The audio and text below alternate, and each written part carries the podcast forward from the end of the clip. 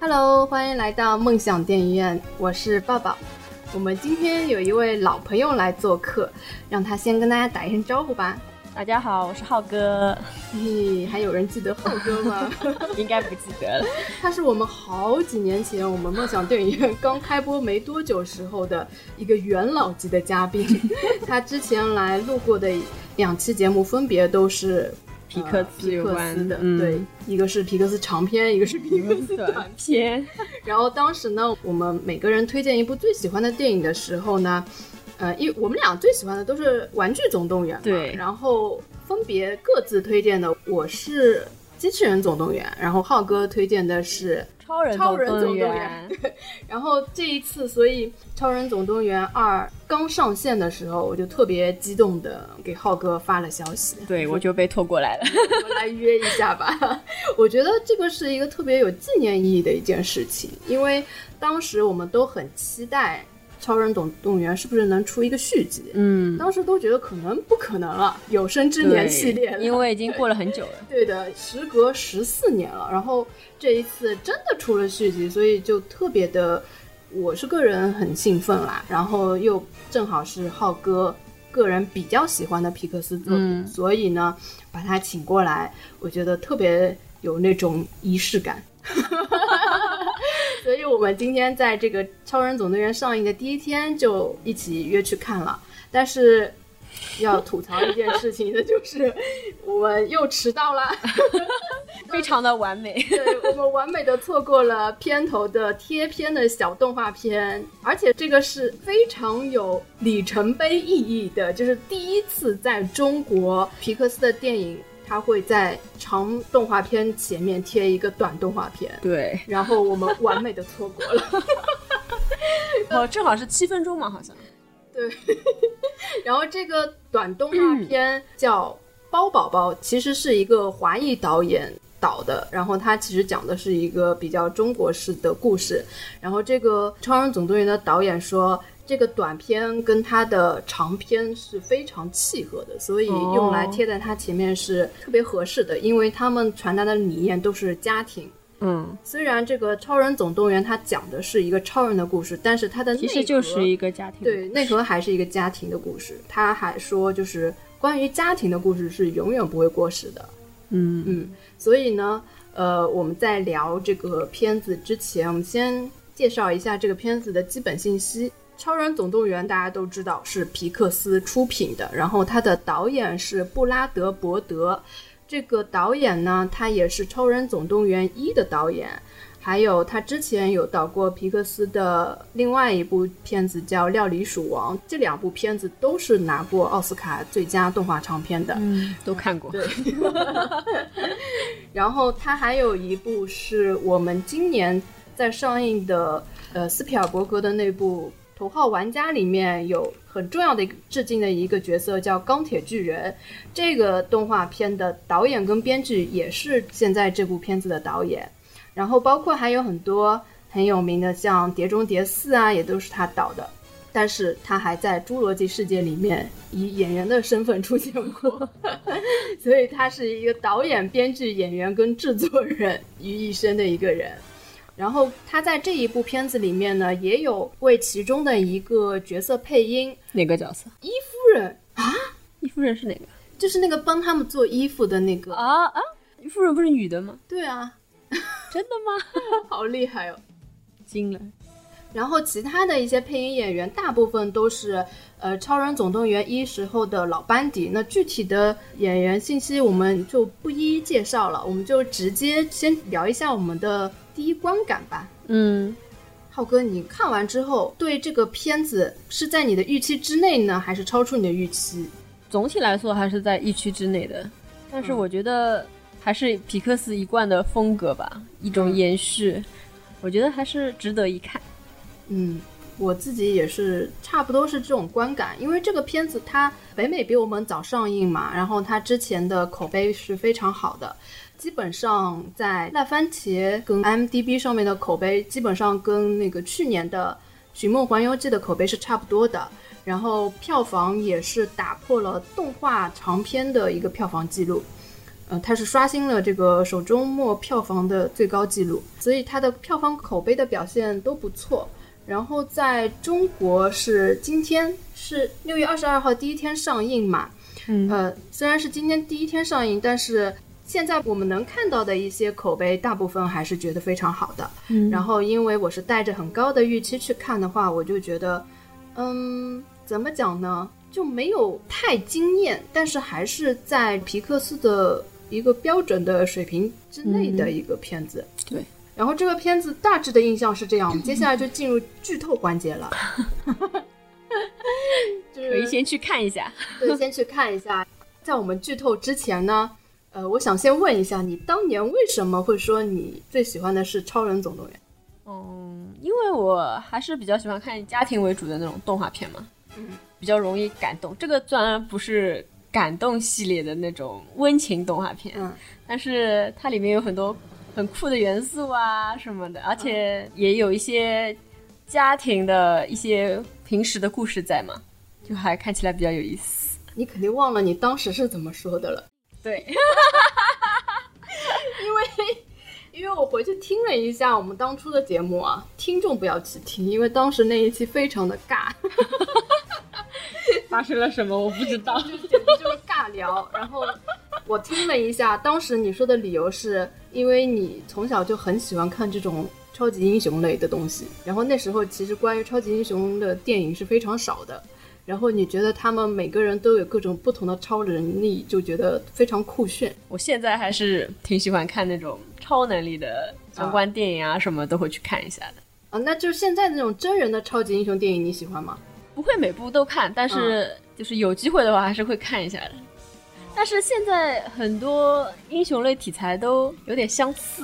对对对，我就审美疲劳了，吧？对，然后能力也有点相近。对，当时看《超人总动员》，觉得它比较有意思的是，它其实探讨了很多主题，到现在这种真人的超级英雄还在探讨，嗯，所以感觉它是特别超前的。当年看会有很惊艳的那种感觉嘛，比如说像我们直到现在看复联啊那种漫威的英雄还在讨论的那种，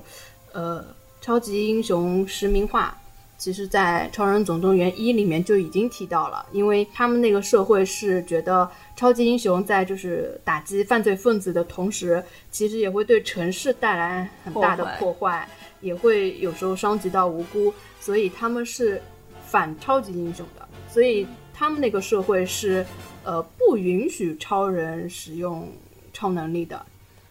就是处在一个有点尴尬的位置，我觉得。对，就是英雄迟暮那种感觉。嗯，其实这个东西我们到现在都还在讨论，就是现在的那个呃美队那个内战里面，但我觉得好看就好看在这里啊。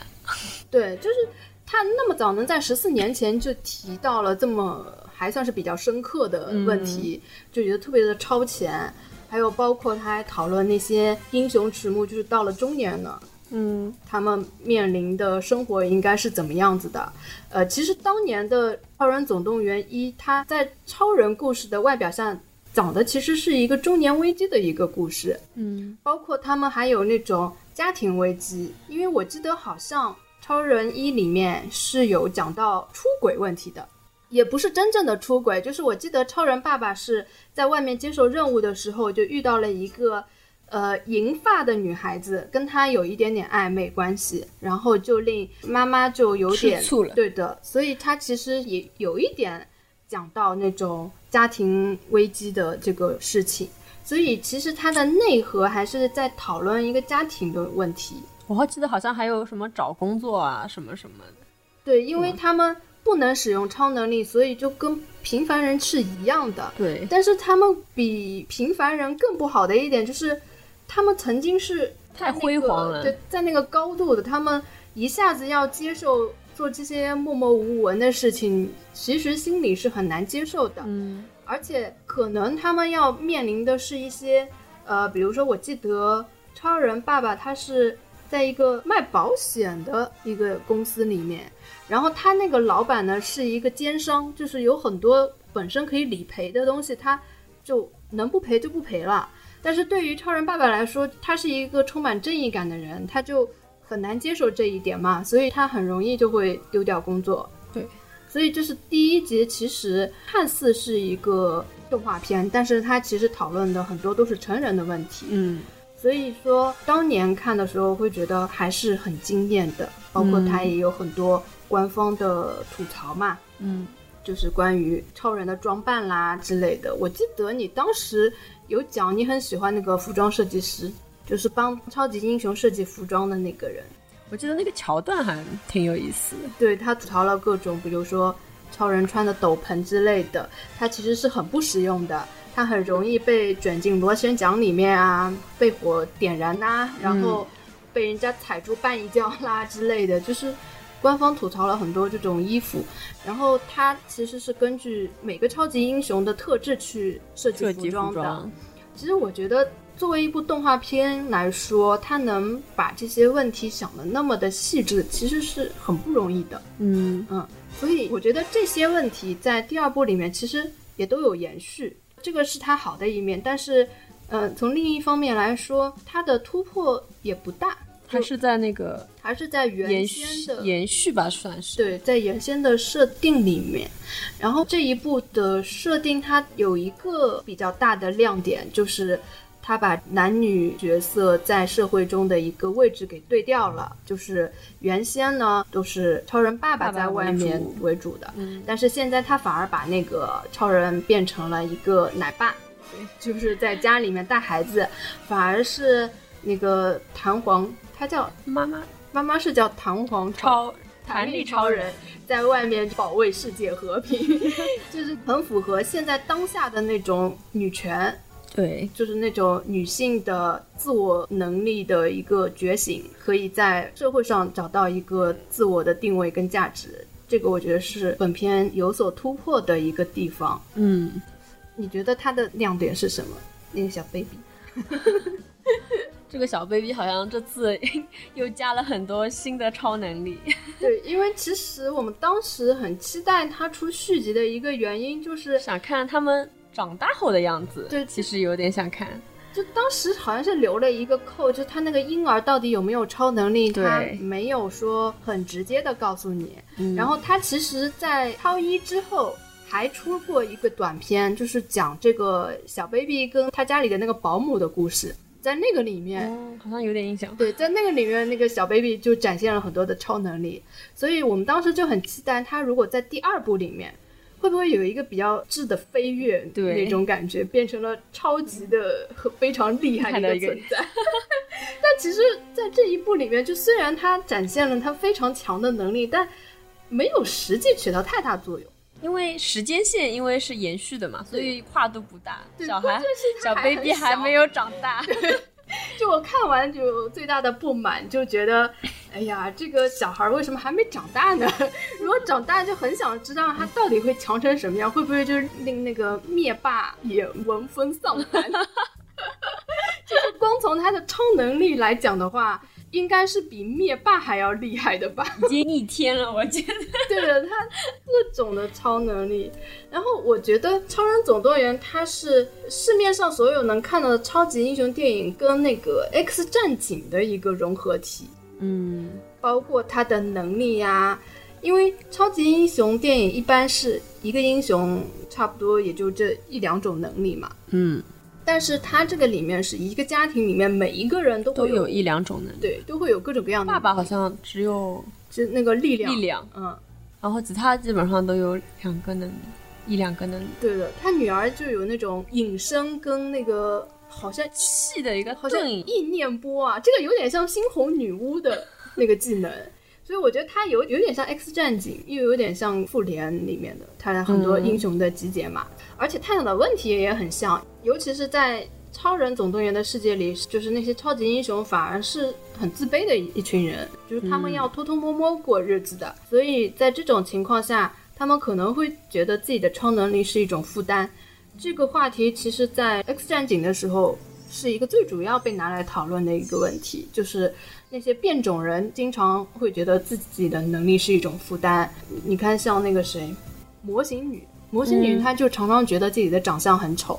然后那个叉教授就会一直鼓励他说：“你要觉得这个是你的天分，你要觉得自己是很美，你要勇敢的站出去。”就是《X 战警》从头到尾一直在探讨的问题，就是你们的能力是你们的天赋，你们要觉得自己是最好的，要喜欢自己。然后其实，在《超人总动员》里面，从第一部开始就已经在探讨这个问题了。但是超人总动员他们平时就是没有做超人的时候，还是可以融进普通人的社会嘛？嗯，因为他们外形没有变，对外形就稍微好一点。对，但是像小孩还好啦，但是如果是超人爸爸跟妈妈让他们不用超能力，其实他们是很痛苦的。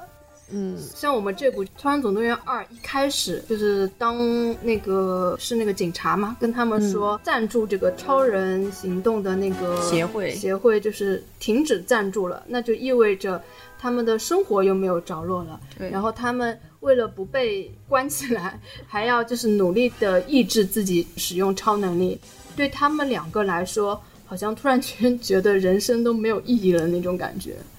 所以第二部一直是从各方面来说都在延续第一部，依然是中年危机，跟他们现在所处的这个比较尴尬的境地。但是第二部其实跨出的一步就是他想改变这个法律。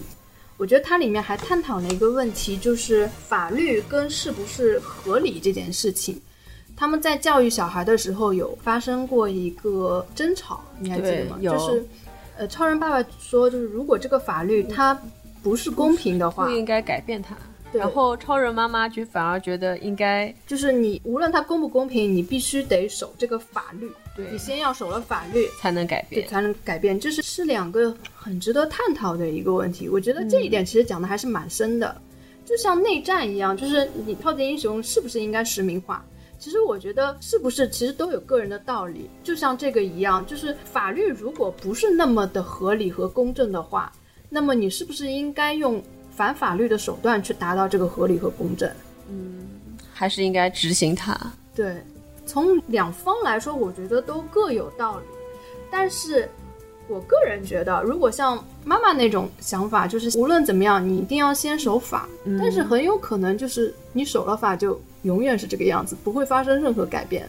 就对没有办法改变你们自己的。但但这个可能更现实一点，就可能对现实生活中的人是这样。对，在这个两个观点其实也很符合男人跟女人的一个思考问题。像比如说，呃，女性她就会以这个现金的安稳为最主要的目的，就是你如果说像超人爸爸这样，他会带来很大的风险。对，然后给自己的家庭带来很多的危机，比如说会被关起来，然后孩子的前途堪忧怎么样的。但是你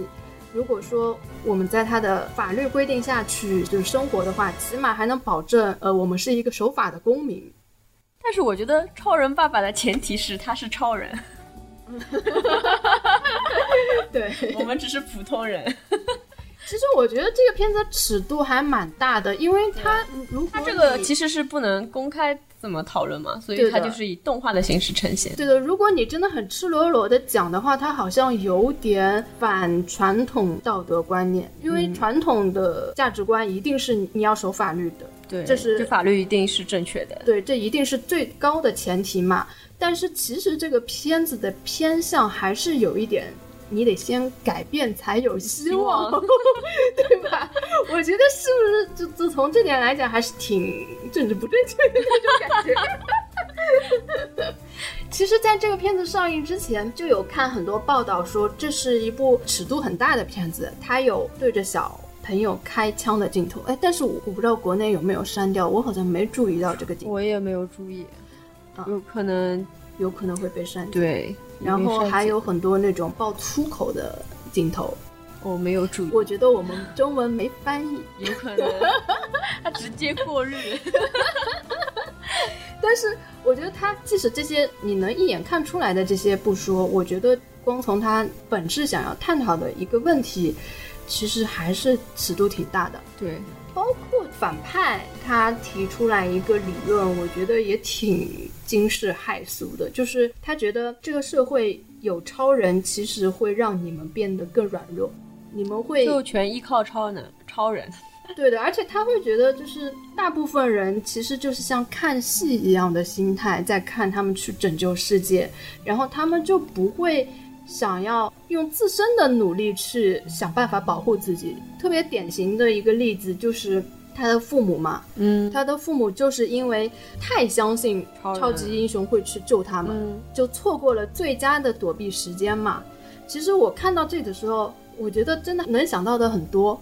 对，就是好像反派说的还挺有道理的，就是可能你如果太信任别人的话，可能真的会错过自救的时间，说不定你自己当时马上去躲起来，可能就不没有会后面丧的事生。情了。对，，但是他这里面又有两个观点，我觉得这是皮克斯比较好的一点，就是他不会光站在某一个角度去讨论问题，他的哥哥跟妹妹妹意见相反，对，其实就是完全不同的角度。然后他哥哥就是一个特别单纯的，他觉特得别相信超级英雄，对对对，他就觉得是因为法律限制了超级英雄的出现，才导致导致了他父母的丧生。嗯我觉得还两边都有那么一点道理，但是从我个人的角度来讲，虽然我觉得他妹妹挺有道理的，但是我觉得他哥哥，我蛮喜欢他的个性的，就是一个特别单纯、愿意相信美好，然后相信这个世界上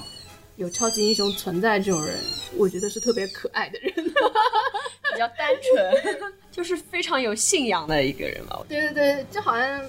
大部分人要相信上帝一样，它就是一种，也不是中国人啊， 就就中国人也没有什么特别的信仰，但就是说，如果放在国外国的外那的话种语就境会来特讲，别相信，对他们就还是相信有一个永远在他们头顶的上帝。 因为它毕竟是一部动画片，它最后要传达的那个理念一定是普世的价值观，嗯，他最后还是，呃，你看，因为你刚刚有跟我讲，你觉得结局比较理想化嘛，对，你可以聊聊一 下。没有，我觉得觉得就是他这边大部分都是很正面的那种影响嘛。嗯那其实我们也可以感觉他观点就是有一些两面性嘛，嗯，但是现实生活中可能那个是趋向于反面的那种社会，我觉得就是最后人们不一定会认同认可这些超级英英雄。我觉得他们的存在本来就是一种威胁嘛，相对的话，就像生化武器一样，它是必须存在，但是相反也是一种威胁嘛。嗯，就是一样的道理。而且他是活生生的人啊，更不能控制啊，对不对？我觉得真实世界应该是会需要这些超级英雄，可但能是会有被政府征用，我觉得会有一个什么条约限制他们的对行动，嗯，这样。就像我们使用武器一样，我们必须要有，就是哪个国家都一定要有那种大杀器，但是还必须要有有一个制限制， 制衡他们的地方不，能用你们，就是每个人都要有，但是你要限制别人，你们不能用。就是我觉得人类的本性都是这个样子的，对，就还是希望会有超人在，但是又希望有能够限制超人的东西。我觉得这一点在蝙蝠侠里面一直在探讨啊。就蝙蝠侠一直觉得超人是个很大的威胁，虽然他现在是个正面角色，但是他觉得万一超人哪一天不能控制。不能控制了，它就是人类最大的威胁嘛。所以，就蝙蝠侠一直在做的一件事情，就是找各种能够克制超人的办法。哦，侏侏罗纪也差不多，侏罗纪，嗯，什么？不是政府不是不营救那些恐龙什么吗？嗯嗯。其实也是害怕他们嘛，某些方面来 说。但是他们在那个岛上又逃不出来，没有，之前不是破坏了市政府的一些 东西吗？其实我觉得都差不多的，有些理论。就我觉得比较像蝙蝠侠的那种感觉，就是他现在还是跟你你超人还是就是说同盟同盟，但是他又在防着他，对他永远留一手，就是那种感觉。我觉得现实社会应该是这样的，但是在动画片里面，他在这个过程中正反两面的观点其实提到的已经蛮多了。最后结局让他有一个比较好的结局，我个人还是觉得可以理解的。嗯，比较向往的结局吧。对我其实我是蛮喜欢这样的结局，因 为其实第一集看的还挺憋屈的，就是明明他们做了很多事情，但是就是民众根本就不认同他们。其实我觉得很憋屈，很希望他们能够得到到认可。可，啊然后在这一步里面，终于他们靠了一步一步的努力， 最后得到了认可。我觉得这个结局我还是喜欢的。嗯，而且其实他它虽然那个时间线没有变很久，但是它用的一个像是营销手段，其实还蛮符合我们现代在 用的，就像直播这种感觉。他给超人妈妈安了那个麦克风哦，不是麦克风，是摄像头就。像有点像 GoPro 的那种。 这个其实就跟我们现在的直播概念差不多嘛。嗯，而且里面还说了一些什么营销手段，有没对有？的，对的，怎么做推广？ 对，挺这有意这思方面还是蛮符合我们现在的这种时代的那种感东觉西嘛。嗯，所以其实它还是有跟着时代有改变啊。虽然它的本质的东西其实还是延续了之前之的前的那嗯个。那我们聊聊那个小朋友吧，最酷炫的那位小朋 友酷，炫那个小朋友，那个小朋友他有个能力是好像可以到第四维空间里面去的。里面不是有一个配角，他也是可以到了另外一个空间的那种能力吗？哦，他是穿越，他好直像接是穿越穿越到另外一个空间。他好像自己不能穿越，他只能制造一个空间让别的东西穿过去。嗯，也是四维空间嘛，有点。它好像还是在我们的这个维度里面的，它只是把这个东西从这个 A 点穿到 B 点，点，但是那个小 baby 穿到四维空间是我们在在我们这个空间是看不到它的，奇异博士，它只能通过那伊夫人设置的那个监控才能看到 显示它他的在位哪置，里？所以它应该不是在我们的这个空间 里的。我比较期待他长大后的样子。 我觉得他长大如果要好好引导的话还好，不好好引导就是灭 霸，对，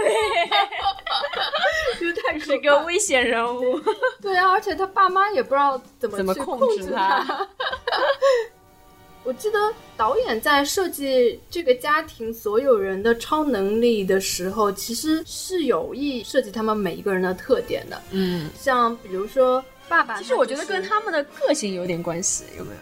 跟他在家庭里的角色也有关系。嗯，爸爸是力量型的嘛，嗯所以他就是那种力力量力量很强大的。然后妈妈是柔软就是柔软，而且她是要照顾到很多的，所以她就是弹力的那种。 弹力对超人，然后小女儿小女儿是隐身，隐身她她比较自卑嘛，对的，而且她那时候是很内向的，她又暗恋别人，所以她希望自己能消失掉，所以她就是能力是隐身。还有一个能力好像是意念制造那个空间阻隔，好像是这个东西。嗯，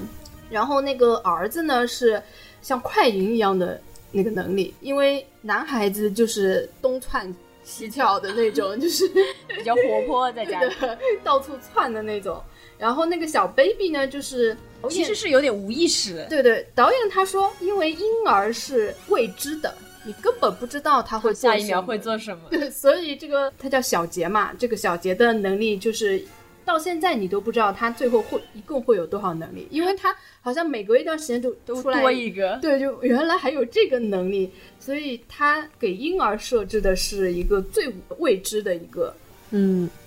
未来，充满了无限可能。七十二变了，我觉得对的，哎，其实我觉得他那个风声看上去还蛮酷炫的，但是他也没有派上实际的用 场，对吧？那风声好像没干什么别的事情。 对，就可能就是好留一个悬念吧，可能对，就是看他续集里面，续集一定要给我长大，不长 大还有何用，对吧？ 其实一开始是分的两条线来那个同时叙事的嘛，一条是是妈妈妈妈的在外面打拼，对爸爸在家带干孩活子，奶然后娃，然后其实我觉得呃爸爸那条线还是挺惨的，他就是很像普通家庭的爸爸，像普通家庭的妈妈，就是妈妈还是得心应手的可以应付家庭的事情的，爸爸就是措手不及的那种。我觉得他这里还讲了一个家庭主妇的不易，就是、 不要以为你们在家带的孩子就是就很轻松就的是事对情，其实如果让你们换一换身份的话，可能你们根本无法应付这件事情， 就会觉得哇，在外面上班好开心。 就是现在大部分女性发出的一个感想。对我朋友好像也有这种心声对，我朋友也说，他说跟带孩子比起来，上班简直就是在休息，所以这一点就是充分在这个片子里面体现了。而且因为他们又是那种有很多孩子的家庭嘛，然后你在面对每一个孩子的时候，还要有不同的态度，嗯，每一个小孩的孩子状况还不同，对状况跟性格也不一样。比如说，你对女孩子的时候，你就不能直接的去问她怎么怎么样，或者是你直接给她安排一件事情怎么样， 反而会弄巧成拙。女孩子因为她口是心非啊，或者怎么样，你就要。换一种策略去对待，嗯，然后男孩子虽然比较没心没肺，但是他的困难就是你你也要能够想办法去跟他解决， 就是对待每个孩子就会面临很不一样的一个困境嘛。所以我觉得这一部分他其实拍的还蛮真实的。 嗯，而且非常搞笑这部分。对的，对的。哦，我还想起来，就是他们不是给他们的住的那个房间嘛，嗯就是在半山腰的那个大别墅，就很像钢铁侠。钢铁侠的那个豪华别墅，不过它的内部就比它还要更豪华一点。毕竟是动画片，就感觉哇，太牛了，比那个钢铁侠还要有钱。我觉得这个 BOSS 设置的还蛮有意思的，我在想，这个平霸跟灭霸有没有什么 亲戚关系？就是因为今年最火爆的就是灭霸。就是复联 嘛，然后灭霸是最大的主角嘛，对吧？他是第一男主角，所以是不是这个平霸这个平霸灭霸串跟他有点什什么么关系？就是或者是一种有点像那种小幽默一样，就也故意跟他取了一个有点像的名字。但是这个反派有点意思的是，他不是直接跟你面对面的嘛，对，他是就是完全就是靠第三个人帮你控制，就是他可以控在幕后一样控制全场，我觉得挺有意思。而且他通过的那个媒介就是所有的屏幕嘛，我觉得他有一点讽刺现在很多人就是一直在看手机嗯啊，要么就是在看电脑啊，或者是看 iPad 啦，就是太依赖于这种电子设备的这些电子产品。就可能没有多少人是在真实的面对这个生活里面，嗯，我觉得他可能有一点是这个呃意思、，对这个意思，所以他就可以非常轻易的通控制过这些很多人，对，几乎可以大部分的全世界的人都可以控制。嗯，其实这一点有点像那个《王牌特工一》里面，那个反派是通过每个人的手机植入一个什么爆破装置，因为现在人太依赖于手机了嘛，所以你只要手机里面植入一个什么，就可以控制全世界大部分的人。但是我觉得它这个屏幕的范围就更大了，对，对，就不止手机，觉得有什屏幕么就屏幕、电视什么对啊都可以控制。像比如他们拍电视的那些工作人员对着那个监视器也是屏幕啊，就是嗯所以你防不胜防嘛。我觉得他这个里面确实有一点是讽刺，就是现在的人太依赖于现在这种电子产品，嗯，包括手表其实也有屏幕啊，对啊，对吧？就是我觉得它其实里面埋的这种小梗还是挺多的。对，嗯，然后这个反派他最后其实等于是有一个小反转嘛，嗯，这个反转对你来说，他有他的想法嘛，对吧？嗯，你觉得这个反转对你来说意外吗？嗯，我就是不算意外，但是就感觉很合理，对好像啊，对啊，这样子说好像也并没有大错那样的感觉。嗯，但其实我觉得还是挺好猜的，因为他看到他去追上这个反派的时候，就已经觉得太轻易了，嗯而且他进入那个房间就明显是一个陷阱。对，所以我觉得他这个梗其实埋的不是很深，但是我没想到幕后是那个妹妹，妹妹对这一点我看起来她哥哥像坏人嘛，因为第一集是是那个超人爸爸的粉丝，然后黑化了，嗯把他骗过去的，所以就是这次就是那个哥哥一出场的时候，而且也不知道为什么长相就有点感 觉不像正派。 长相就有一点像坏人，然后就觉得不会这么俗套吧，就是还是跟上一部上一部一样的套路，就觉得很没劲了。所以我潜意识里面一直觉得不可能，不可能，因为皮克斯再怎么样也不会做出那么俗套的事情来。后来虽然不是，但是我觉得落在他妹妹身上，其实还是有一点点怎么讲，嗯，没有太跳脱。但是因为他设置了一个他的呃家庭的背景故事，我觉得这一点我就能够接受他。对，对，这故事还是设置的蛮好的。他还带出一个观点，就是同一件事情的发生，不同的人对他就会有不同的解读。对不同的视角，然后对不同发生的那个对我时间，我觉得这个你再往深入讲一点，就是有很多的坏人，或者是就是犯了罪的人，他最后会归咎到于环境、社会跟他所经历的事情。但其实可能并不是你说的这些事情导致你变成这个人，只是因为你这个人的个性才导致你最后的结局。他这里就有一个特别好的一个对比，就是他同样的事情，对然后他哥哥跟哥跟妹妹跟妹妹就是想法就有就点完不全一样，不一样，然后产生的完全的不同的结果。所以说他的观点就是，那些坏人没有办法为自己开脱，你做的坏事，并不是因为那件事情而造成你的，是你自己的想法嗯是有问题的。而且他动画片好像还说了一句：“如果哥哥有钱的话，就可以马上把妹妹赎出来。”你记得吗？嗯，对对说了这对。句话，嗯， 非常有意思反正他们有钱，就是啪一下就可以出来的那种。但是他哥哥还是很正义的那种，就是他妹妹不是把他想要把他救走嘛，但是他还是毅然决然的跳下来了。说我的世界在那边。对，所以我觉得他哥哥应该会守住底线的。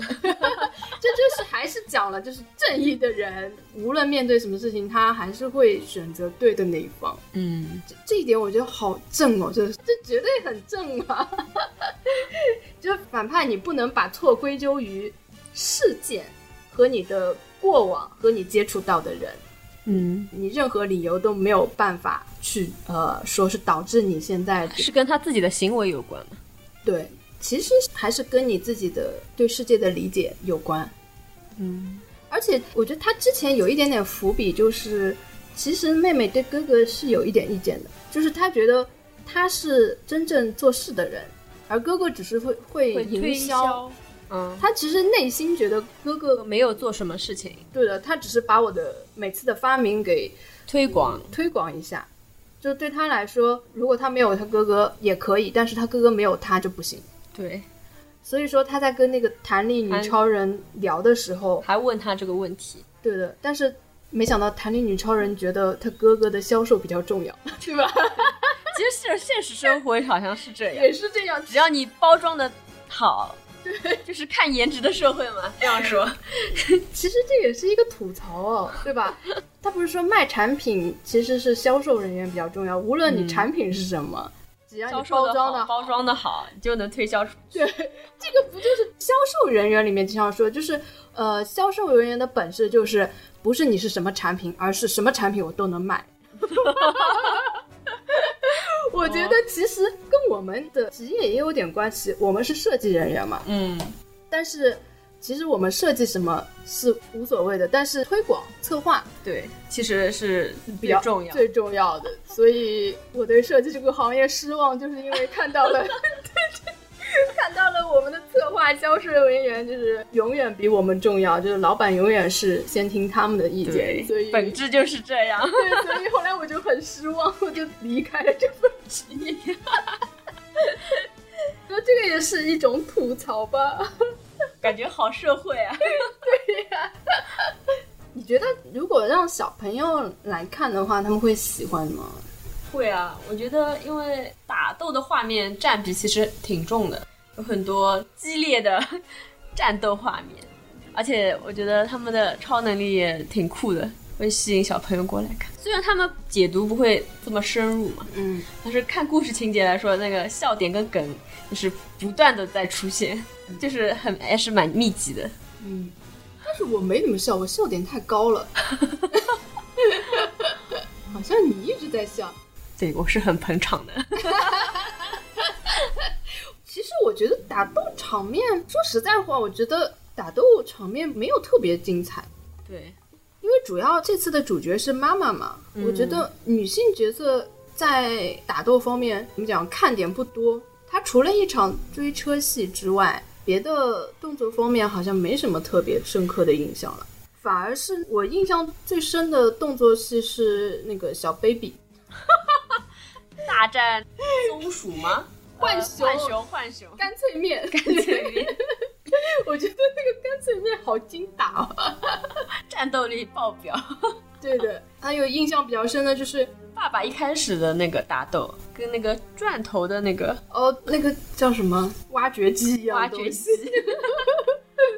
我印象比较深的是那个爸爸把他抱去让衣服人帮小 baby 设计衣服， 嗯，然后我觉得他设计的衣服就功能好多呀， 就是可以又可以灭火啦，然后又可以随着它分身多少就分出多少件衣服来啦， 然后还有就是四维空间那个探测仪什么的，无敌了，简直。对我觉得他的衣服一直是亮点。嗯，就第一集里面他设计衣服的那一段也挺亮的，但是他们好像衣服 就是一直是这套红色。亲子装嘛，我们上次就说了。 而且如果你现在给它换一个颜色的，你可能还觉得不大适应呢。 嗯，就还是对看到他们原先的，对他妈妈后面换了一套衣服，反而就觉得怪怪的。 对啊，就还是觉得原先的那个比较好。这个其实就是一种识别系统，它是一种像标志一样的东西。就、嗯你看，超人从来不换衣 服啊，他换了人家就不认识他了。 你看，超级英雄都不换衣服的，对，永远是这一套。就是他们的识别系统嘛，就是像公司的商标一样，这个不能轻易换的好吗？ 我觉得当超级英雄也挺惨的。 对啊，如而且是如果是比较早年代的超级英 雄，就一直很 low 的人，没有时尚感。会升级啦。比如说像什么蜘蛛侠这个钢铁侠就会一直帮他升级，虽然样子还是那个大概的样子，但是他会变得稍微酷炫一点 嘛。你觉得如果给这个片子打分，你可以打几分？嗯，四星吧，暖心是五嗯星，五星，嗯，那也挺高的。我也差不多，我给四星，其中呢有半颗星是我对皮克斯的爱，但是我觉得它隐喻的点还是不错的。对，就是要要解解读一一下，下嗯嗯而且可能每个人解读还会有一点不一样，因为我们现在属于就是刚看完片子，没有查过任何资料，然后在我们两个记忆力又不太好的情况下，对，就想到了几个点。对，能想到的就说出来了，说不定你好好的捋一遍，可能还会有其他的不同的解读出来。但是光从就像我们这样一边回忆一边讲，我觉得其实它有的东西也已经算挺多了。嗯，对吧？？已经不算是那种只是给小朋友看的那种片子了其。实我看的时候，我觉得这个影片好像时长挺长的，对，它很长，它打破了感觉好长。它打破了皮克斯所有动画长片的一个长度，它是目前为止最长的一部。哦，其实我觉得观影感受还可以，就没有觉得哎还没有结束那种感觉，就看完之后没觉得很冗长。你觉得 就呢？没有特别就是很尬停掉的地方没有。对对对。但是我现在回想一下，好像还是蛮长的这个影片。对的，是蛮长的。我们看完都吃晚饭了，我们是下午看的。嗯 然后，如果说把它放在皮克斯的其他的所有动画长片，你会把它排到一个大概什么位置啊？ 中间吧，中间偏上的位置吧，中间。中间，我也觉得差不多是中间位置，因为最高的还是《玩具总动员》 就比较经典 嘛。然后几部很经典的应该都没有办法超越，包括他去年那部，你觉得超越了吗？没有， 《寻梦环游记》，我超喜欢《寻梦环游记》。所以它应该还是个中间位置，对吧？对，对我来说也是。那你觉得跟他的上一部比呢？《超人总动员一》来比呢？没有超过，但是我觉得各有特色吧。我也觉得没有超过，时代的背景不一样了，因为主要是一是一个开创，对就在这之前没有做过这样的尝试。嗯，其实这部还是大部分沿承了第一部的一个概念，所以说要超越还是挺难的。但是因为皮克斯自从被迪士尼收购了之后，就拍了各种各样的续集。那如果说从各种各样续集的维度来讲的话，你觉得它可以排到什么位置？就是它现目前为止拍过的续那个《玩具总动员》三部曲不算，嗯，像那个《海底总动员》有什么《寻找多利》是续集，然后还有《怪兽大学》是怪兽电力公司的续集。怪兽大学我觉得很梦幻啊，嗯，感觉就是跟现实脱离了嘛，就是另外一个维度的空间的感觉。如果说这三部续集，你觉得哪一部是续集里面比较好的？那我可能比较喜欢这这一部《嗯，怪兽大学》也可以，我也觉得《怪兽大学》挺好的，这两部都还可以。但是我觉得这三部的续集都没有超过前作，你觉得其实吗？超过前作是挺困难的一件事情，对，因为第一部比较经典，初心。对，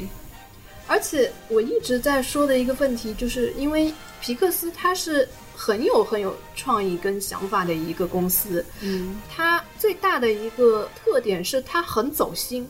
你发现看很多皮克斯的片子就能看哭的那种。然后它被迪士尼收购之后，虽然它水准还是维持在这个水准上，但是